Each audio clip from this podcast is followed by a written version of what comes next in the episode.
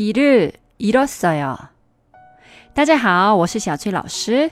今天我们要学的是我迷路了。길을 잃었어요. 길就是路的意思，잃었어요就是失去的意思。旅游的过程当中，其实迷路也是一种经验，这就是旅游的乐趣，没有对错。 绕路时，说不定可以看到更美的风景，或者帅哥等，也可能会遇到惊喜。就像我们在西班牙撞车，跟那个车主和他的家人变成朋友，他在家请我们吃饭，所以迷路也不怕，enjoy 就好。那我们复习一下吧。